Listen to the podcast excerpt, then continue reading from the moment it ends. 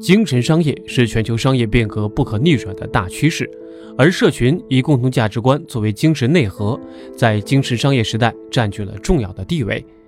社群是一种具有共同价值观的精神联合体和利益共同体，是一种以共同价值观作为精神内核、成员带有相同精神标签、跨越时空的精神联合体和利益共同体。应用社群定义。需要牢记四项原则：第一，社群与共同的价值观作为精神内核，这种精神内核是一种真正的 IP；第二，精神联合体的前提是能够满足成员的精神需求。人们有三种最基本的精神需求，分别是存在感、创造力和幸福。第三，精神标签可以让精神联合体无边界，这种精神标签是精神内核的延伸。具体赋予社群中的每一位成员，使得成员的精神世界有了共同的标识。第四，利益共同体一定建立在精神联合体之上才能长久。社群仅仅建立精神联合体是不够的，一定要在精神联合体的基础上打造一种利益共同体。社群思维是一种重视人的精神需求、关注人的价值观、打造精神联合体和利益共同体的思维方式及能力。把关注人的价值观点作为出发点，把人与人的互相精神连接作为落脚点，从而去解决现实世界中遇到的问题。掌握社群思维对我们到底有什么意义？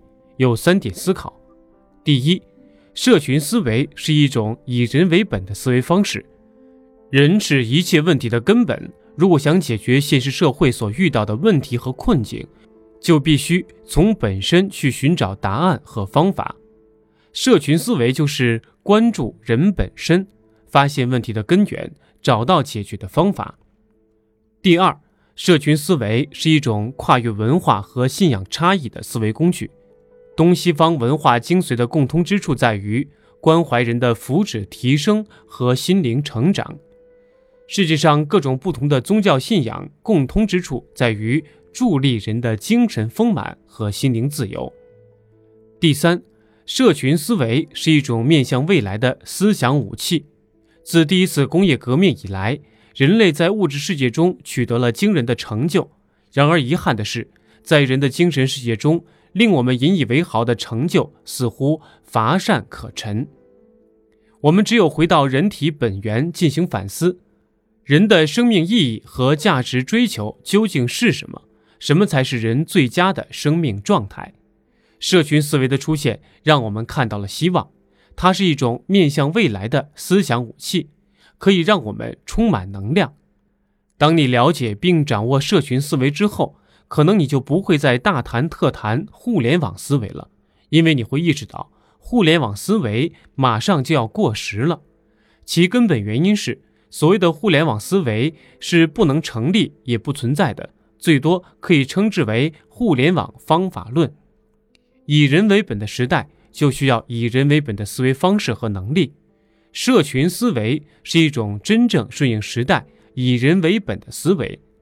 互联网作为一种工具被神化了。为什么二十年来中国没有人清楚地定义互联网思维？从根本上，由于所谓的互联网思维缺乏一种作为指导人的生存所必须的基础要素——以人为本，以人的根本需求为着眼点，以平衡人的物质世界和精神世界为立足点。相比而言，社群思维则是真正。从人的精神需求入手，高度关注人的价值观，它从根本上具备一种思维方式所必须的要素，可以构建一套完整的思想理论和认知体系。为什么企业的生存会如此艰难？究其根本，我认为是由于功能商业时代的三无困境造成的。所谓的功能商业，是指企业将产品或服务的功能层面放在首位。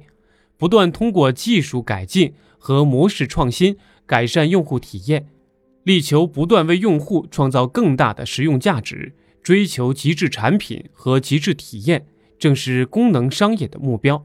不断将功能商业推向巅峰。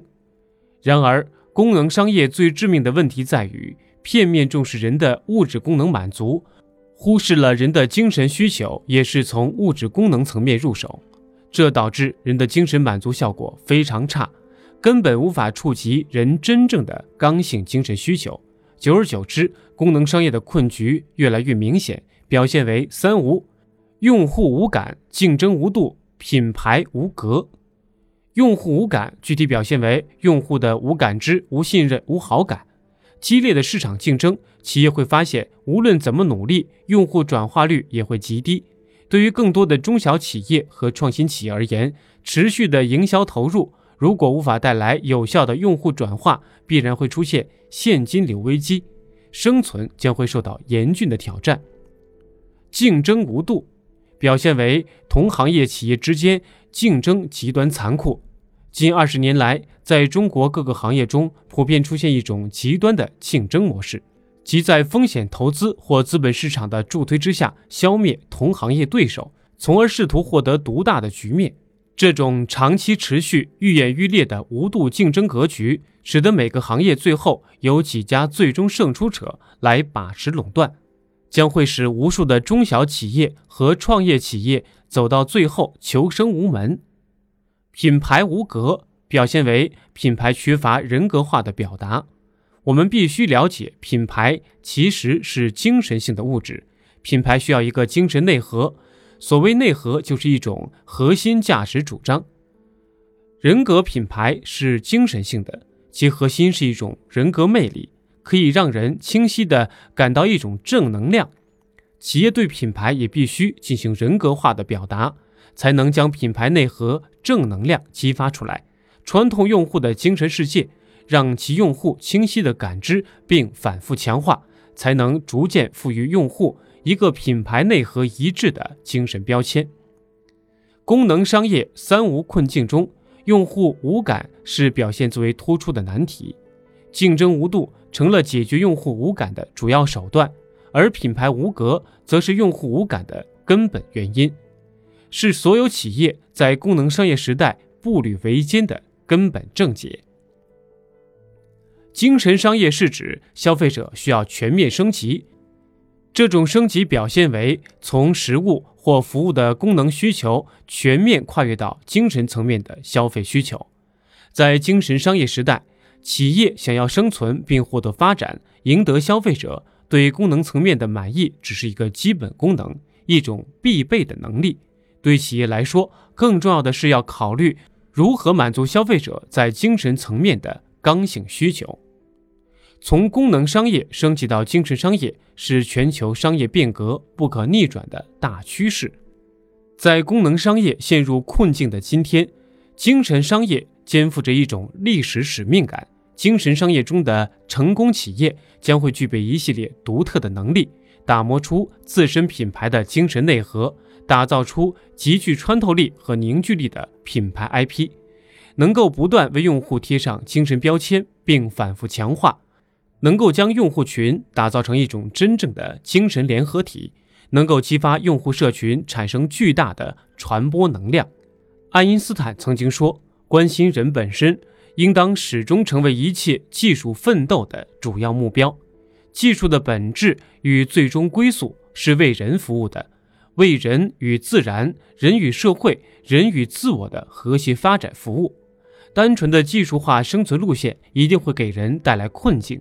人类不能仅仅沉浸在技术带来的经济效益与物质利益的喜悦中，而要在技术的社会价值与精神价值方面进行反思。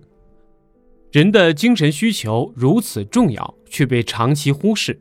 人有三种刚性的精神需求。分别是存在感、创造力和幸福感，它们就像三根柱子一样，共同支撑着人的精神世界。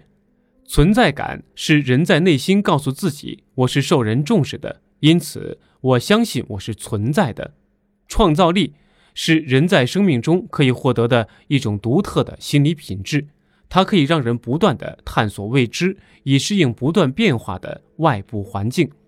幸福感是一种生命的终极体验，它不是一个结果，而是一个过程。存在感、创造力和幸福感统称为精神商业的三大天条，而这也将是社群思维唤醒精神商业的法门所在。企业的精神商业时代主要任务是通过产品或服务不断去连接用户，并满足用户的精神需求，从而逐步完成与用户精神层面上的连接，将他们紧紧吸引，凝聚成忠诚用户，逐渐形成一种规模持续加大。具有深度关系甚至牢不可破的精神联合体，只有这种精神联合体才可以称之为真正的用户社群。社群实际上是孵化精神商业的一种载体，我把它称为精神商业的孵化器。社群作为精神商业的孵化器，将对提高创业公司的成功概率发挥积极的作用。对于创业公司来说，首要的目标是生存。只有活下来，才有机会去实现梦想。创业者要在第一时间为自己找到接地气的商业模式，绝不能把希望都寄托在融资上，一定要在自有的资金消耗殆尽前找到赚钱的办法，尽可能早的实现公司的收支平衡。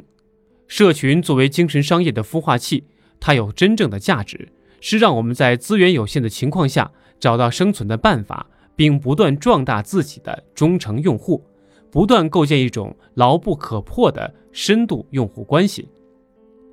精神商业时代，用户最大的痛点是一种由于长期的精神需求长期被忽视而导致的精神饥渴，因此解决精神饥渴就是最大的商业机会。它也为创新提供了一片沃土。这种创新是以用户的精神需求为入手点。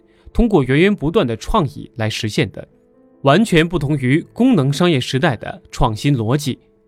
功能商业中的创新主要有两种，一种是技术创新，第二种是模式创新。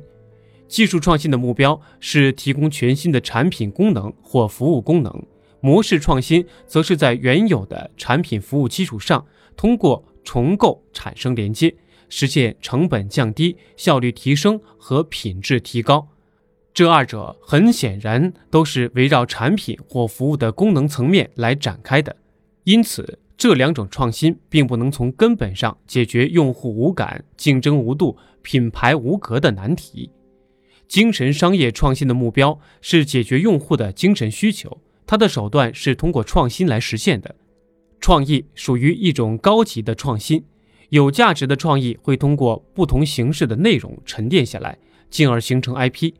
创意 IP 本质上是一种颠覆性的创新，在精神商业时代，一个企业获取客户、重造商业品牌的逻辑都将发生根本上的变化。